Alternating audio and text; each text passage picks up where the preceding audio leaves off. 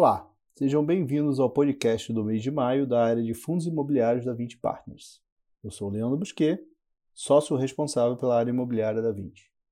Contamos atualmente com quatro fundos imobiliários listados em bolsa, nos principais segmentos da indústria, que totalizam mais de 3 bilhões de reais em valor de mercado. O 20 Shopping Centers, o 20 Logística, o 20 Office e o 20 Instrumentos Financeiros, que é um fundo híbrido que investe em cotas de outros fundos imobiliários e ativos de crédito imobiliário através de uma cogestão com a área de crédito da 20. Durante o mês de maio, tivemos o prazer de encerrar o IPO do VIF com grande sucesso. O IPO do VIF foi a primeira oferta concluída com sucesso no mercado de fundos imobiliários desde o início da crise do Covid-19 e contou com uma captação de 129 milhões de reais, ultrapassando o volume base da oferta. O fundo já tinha realizado sua primeira emissão pré-IPO em setembro de 2019 e encerrou o mês de maio com um patrimônio de 148 milhões de reais. Com a liquidação da oferta, o fundo passou a ter um patrimônio líquido de aproximadamente 280 milhões de reais e uma parcela em caixa de cerca de 130 milhões de reais, que será alocada no curto prazo em oportunidades que a gestão considera atrativas. Ainda durante o mês de maio, o mercado de fundos imobiliários respondeu positivamente as divulgações dos planos de reabertura dos estados mais relevantes do país, assim como a melhoria do ambiente político com a construção da base de apoio do governo no Congresso, aumentando os níveis de otimismo nos mercados em geral. Todos os nossos fundos tiveram uma performance positiva no mês de maio, com destaque para o Vino e para o VILG, com mais de 3% de valorização no mês. Especificamente no setor de shopping centers, tivemos uma melhoria do cenário e maior visibilidade para o calendário de reabertura no país, com cerca de 50% dos shoppings do Brasil em funcionamento atualmente. No VISC, já temos 5 dos 13 shoppings do portfólio reabertos, que representam mais de 50% das receitas do fundo. Outro destaque do mês foi a aquisição do Extrema Business Park no VILG, um ativo 100% locado para Tokstok, localizado na região de Extrema, Minas Gerais, e que acabou de ficar pronto. Essa aquisição, junto das novas locações e renovações de contrato, como a que fizemos com o grupo Magazine Luiza, aumentam a exposição do fundo ao setor de e-commerce, que sempre foi um pilar da nossa estratégia, e é uma tendência que acreditamos é, acabou sendo um ponto muito positivo e defensivo nesse momento de crise. Já no fundo de escritórios, o Vino 11, seguimos com um recebimento muito positivo das receitas dos locatários, mesmo nesse cenário desafiador. Atualmente chegamos a entendimentos com praticamente 100% dos locatários que compõem o portfólio do Vino. Além disso, o atual patamar de rendimentos distribuídos pelo fundo representa um dos maiores dividend yields do segmento. Na nossa visão, os efeitos causados pela crise no mercado de escritórios vão acelerar uma tendência em que já apostávamos e na qual baseamos a estratégia de investimentos do Vino. Investir em um portfólio de edifícios de médio porte com arquitetura diferenciada, localizados em regiões próximas às áreas residenciais e mais nobres das grandes cidades, além de uma ocupação mais flexível dos espaços. Para comentar em maiores detalhes os resultados de maio dos nossos fundos, tenho hoje aqui comigo o Rodrigo Coelho, responsável pelo 20 Shopping Centers, o Ilan Nigri, responsável pelo 20 Logística, a Érica Souza, responsável pelo 20 Office, e pela primeira vez o Luiz Felipe Araújo, responsável pelo 20 Instrumentos Financeiros. Olá, Rodrigo. Conte-nos agora como foram os resultados do VISC no mês de maio. Olá, Leandro, e a todos que nos ouvem nesse podcast. O 20 Shopping Centers, mais conhecido pelo seu código de negociação na bolsa VISC 11 ou simplesmente VISC, é um fundo de gestão ativa no segmento de shoppings. Atualmente, o fundo tem um portfólio de 13 ativos, distribuídos em nove estados brasileiros, com sete administradoras distintas e que possuem mais de 106 mil metros quadrados de ABL própria. No mês de maio, o fundo alcançou a marca de 150 mil investidores, sendo um dos fundos imobiliários com o maior número de cotistas da B3.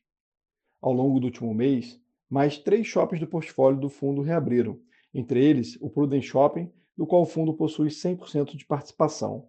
Com isso, Atualmente temos cinco shoppings em operação, que juntos representam 53% da receita imobiliária do fundo.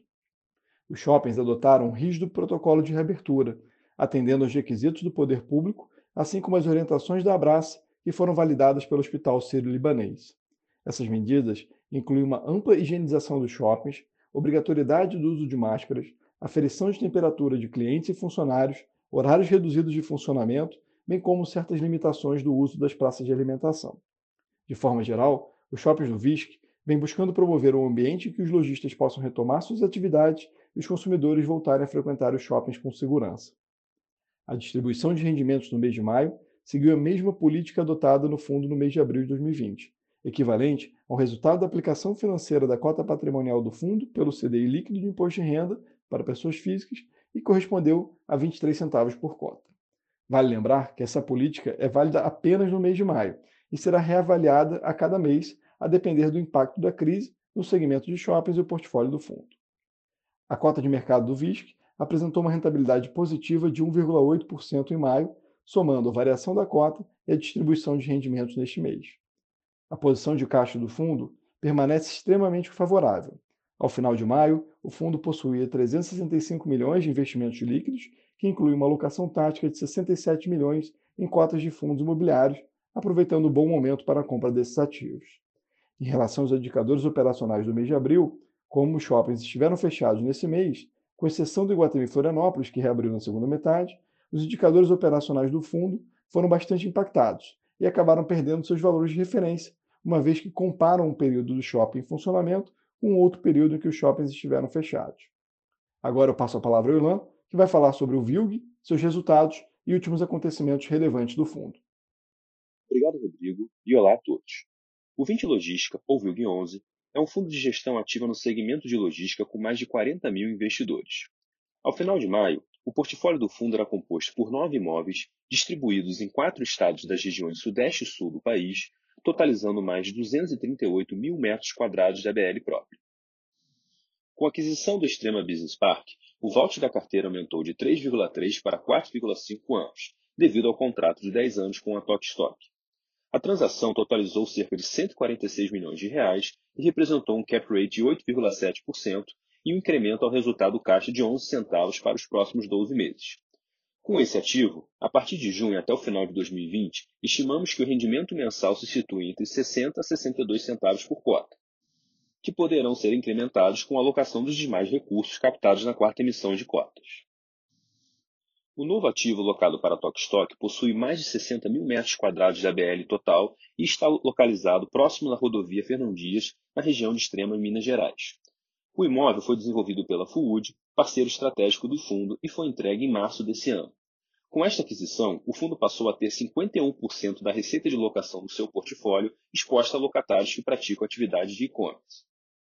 Os efeitos da crise continuaram limitados no fundo neste mês, tivemos um recebimento de receitas de aluguel de cerca de 97%, onde diferimentos e inadimplências representaram aproximadamente 3% da receita.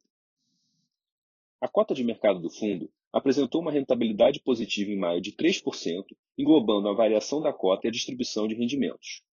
Sua rentabilidade total acumulada desde o início é de 55,6%, enquanto o IFIX apresentou rentabilidade total de 15,8%.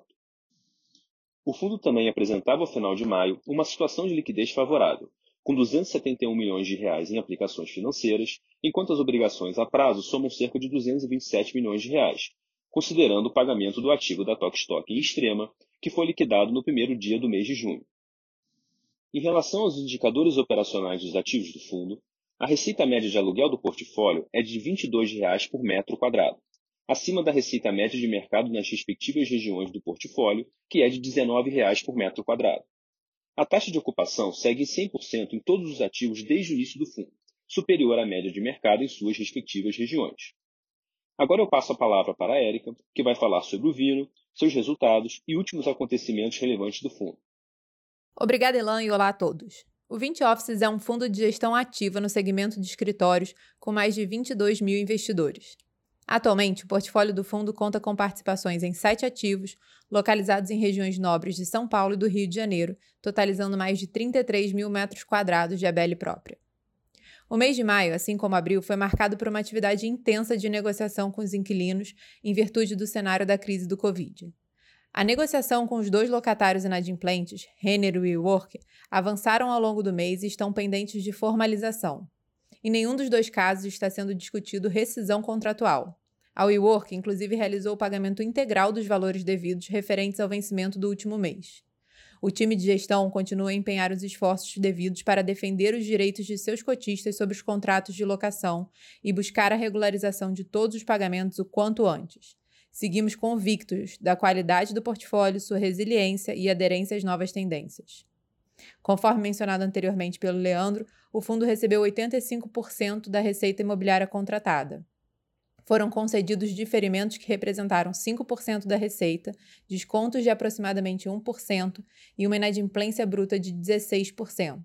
No entanto, tivemos ainda uma recuperação de 7,5% da receita de períodos passados. O fundo segue com a estimativa de rendimentos para o ano de 2020 entre 34 e 37 centavos por cota e encerrou o mês com 98 centavos de resultado acumulado não distribuído. Ao longo do mês, o fundo apresentou uma rentabilidade positiva de 3,6%, englobando variação da cota e distribuição de rendimentos, o equivalente a 1,5 pontos percentuais acima do IFIX no mês. O fundo permanece com uma ocupação acima de 99% e uma boa diversificação por locatários e segmentos, e mais de 40% da sua receita proveniente de contratos atípicos, que garantem uma maior proteção ao fundo. Os contratos são de longo prazo e o volte do fundo é atualmente de 7,9 anos. Além disso, entre os contratos típicos, os aluguéis médios por metro quadrado encontram-se 24% abaixo da média de mercado das respectivas regiões, trazendo mais conforto e estabilidade nesse momento. Passo a palavra agora para o Luiz, que vai comentar sobre o VIF, seus resultados e os acontecimentos relevantes.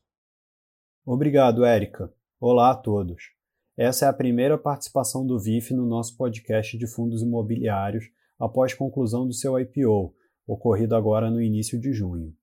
O fundo, que é uma cogestão das áreas de real estate e crédito da 20, conta com uma estratégia híbrida de investimento, podendo alocar seu capital em cotas de FIs e em certificados de recebíveis imobiliários, CRIs, diretamente. Essa combinação tem por objetivo gerar um balanceamento entre renda e ganho de capital para o investidor. O fundo teve início em setembro de 2019 e apresentava no encerramento de maio patrimônio de 148 milhões de reais. Com o encerramento da segunda emissão de cotas, em que foram captados mais 129 milhões de reais através de mais de 2 mil investidores, o fundo passa a ter patrimônio próximo de 280 milhões de reais e terá suas cotas negociadas na B3 a partir do dia 10 de junho, sob o ticker VIF11. Conforme já mencionado pelo Leandro no início desse podcast, durante o mês de maio vimos uma reação positiva do mercado aos anúncios de reabertura de alguns estados e possibilidade de maior estabilidade política. O IFIX acompanhou esse movimento e apresentou uma valorização de 2,1% no mês, o que reduziu as perdas do índice desde o início da crise para menos 16,9%. Já o fundo apresentou no mês de maio uma rentabilidade de 1,5%, com destaque para as atribuições positivas dos ativos BTLG11 e Vino11, que representavam juntos quase 15% do patrimônio do fundo.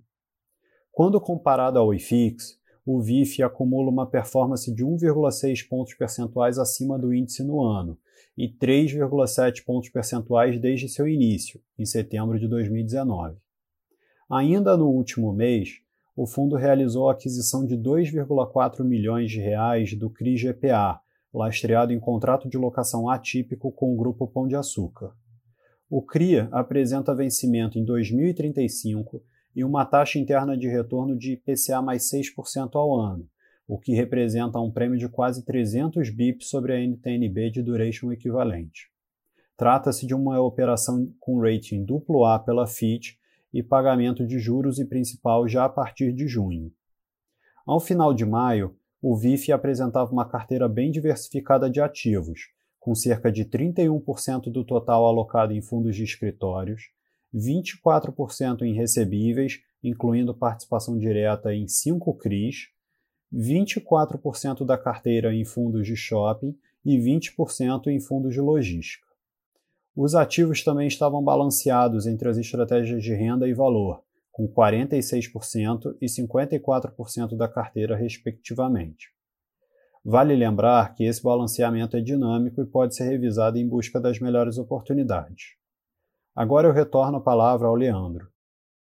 Obrigado, Luiz, e muito obrigado pela atenção de todos. Gostaríamos de ressaltar que nosso canal de RI está à disposição para dúvidas e esclarecimentos.